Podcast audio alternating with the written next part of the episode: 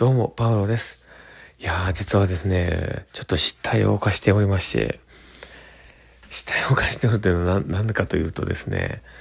僕結構ね、漫画大好きなんですね。で、いろいろ漫画を買っているんですけど、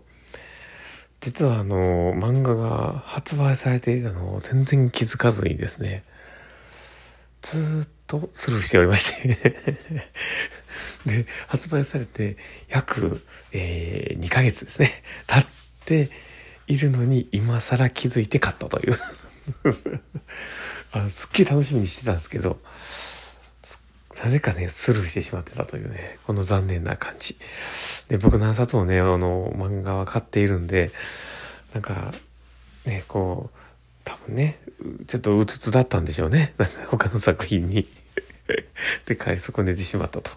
いう残念な感じでした。まあ、ね、今日は、それを買ったので、ちょっとそのね、あの漫画の話をしようかなと思っています。えー、パールのマインドブックマーク。この番組は日々生活の中で思ったことや感じたことの中から、聞いているあなたが生き生き楽しく人生をできるエッセンスになる情報を、私が勝手に楽しみながらお届けしています。はい。ということで、えー、今日のタイトルコール、喋りました。はい。まあ、そんな感じで、えー、今日はね、えー、その、買い損ねてた漫画っていうのをね、ちょっと紹介しようかなと思ったり、あの、僕結構好きなんでね、そのお話をしてみようと思うんですけど、あのー、まあ、どういう作品かというとですね、えー、薬屋の独り言っていう、あの知ってる人にとったらね、ああ、それかいってなるかもしれないですけど、あの、一時期ね、あのネット小説とか、まあそういうところでちょっと流行っててですね、それが、あの、アニメ化、アニメ化じゃないな、あの、漫画化されたというところがありまして、で、あの、実はあの、絵を描いておられる方がね、あの、2名ほどありまして、えー、で、まあ別々のね、あの、工作として出てるとこがあるんですけど、ただまあ、僕はですね、実はあの、後から、発刊されたというか、えー、だったと思うんですけど、あの、猫クラゲさんっていう方がですね、書かれている方の、えー、薬屋の独り言が僕好きで、で、そっちをちょっとこう、買うのをね、すっかり忘れてて、今日、ね、買って読んだんですけど、あの、設定がですね、僕すごく好きで、なんかこう昔からね三国志とかその辺りだったりね、うん、あの歴史的なところっていうの結構好きででまあそこがで、あの、実はその中、あの、中国の、あの、昔のね、あの、あたりというか、あの、高級というかね、そういうあのところが舞台になっているので、なんか結構好きなんですだから僕あの、方針演技とかね、あんなのも結構好きなんですね。方針演技って、あの、ジャンプのね、作品であったんですけどね。あの、まあ、あれはね、ちょっとパオペイという、こう、あの、ものを使ったね、仙人たちのバトル的なところもあったりするんですけど、まあ、今回のやつはねそういうちょっとこうあの高級に使えてる、えー、まあ一さらにやったであって、まあ、あの高級に売り払われたというねそのまあ娘さんのねお話、まあ、主人公のお話なんですけどなかなかその人のね人生も有曲折してるところもあるのでねまたそこもねまた面白かったりするんですけどまあ、キャラクターがね、すごくあの魅力的にみんなね、描かれているので、すごくいいなと思ったりするんですけどね。まあ、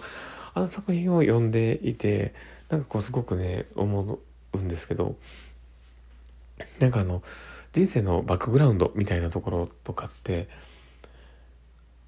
まあ、実際こうアニメとか、あの、こうね、漫画っていうところになってくると、すごくこう、まあ、リアリティに書くっていうかね、まあ、そういうところもあるというかねなんかこうすごく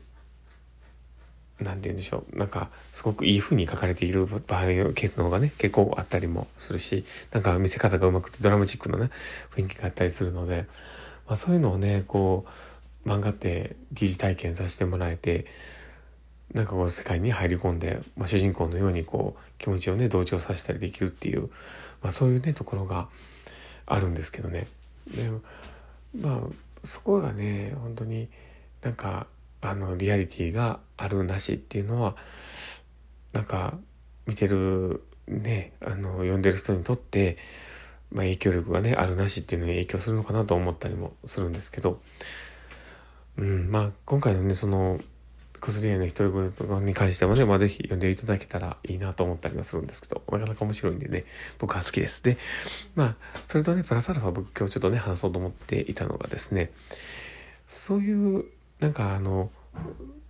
共感力というか、もの、ものに対するね、こう、こう入り込む力もそうだでしょうし、なんか人と話をしてね、人が感じている気持ちだったりとか、思いだったりとか、まあ、そういうものの共感力っていうのはやっぱりなかなか人それぞれ違うっていうのがあるんですけど共感力の高さっていうのは僕はすごく武器になるものだなと思ってたりもしているんですね。だからあの例えば訪問看護でこうね誰かの家に行ったりとかしてその人の話を聞いてる時に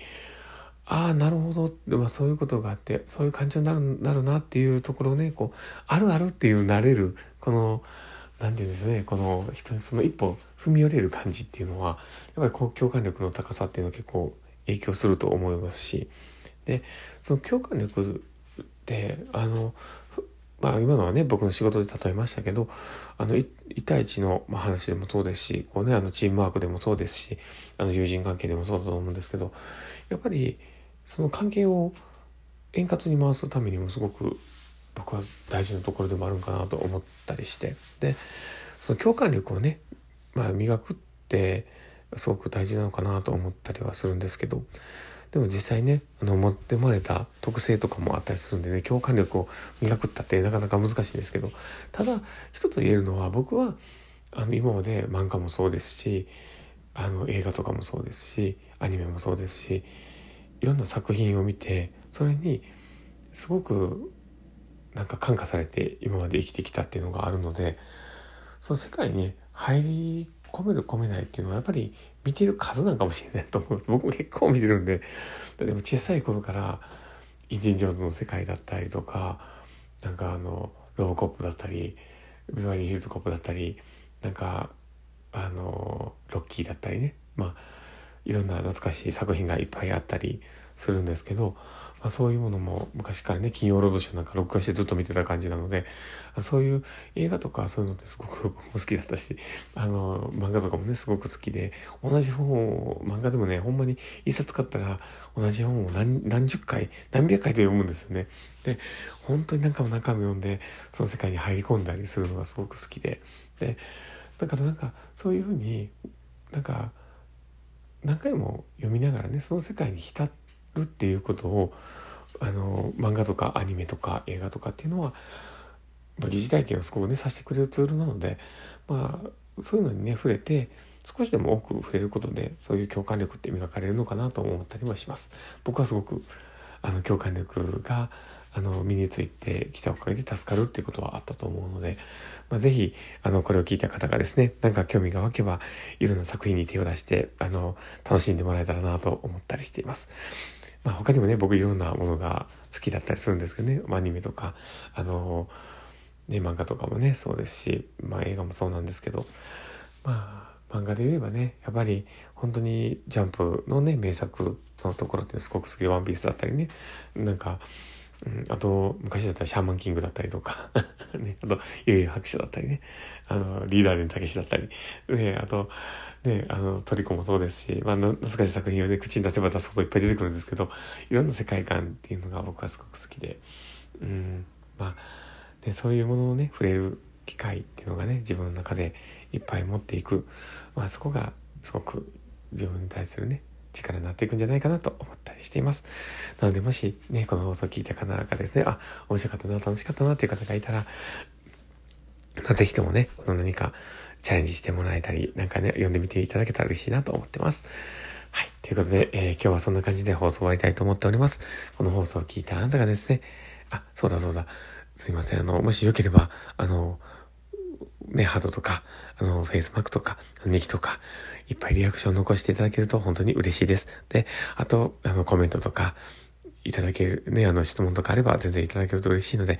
ろしくお願いします。そして、えー、ツイッターの方もね、やっておりますので、もし、あの、よければフォローいただけたら嬉しいなと思ってます。はい。ということで、そんなこんな感じで、今日の放送これで終わりたいと思っております。えー、この放送を聞いたあなたが明日も素敵な一日になりますようにというところで、ではまた。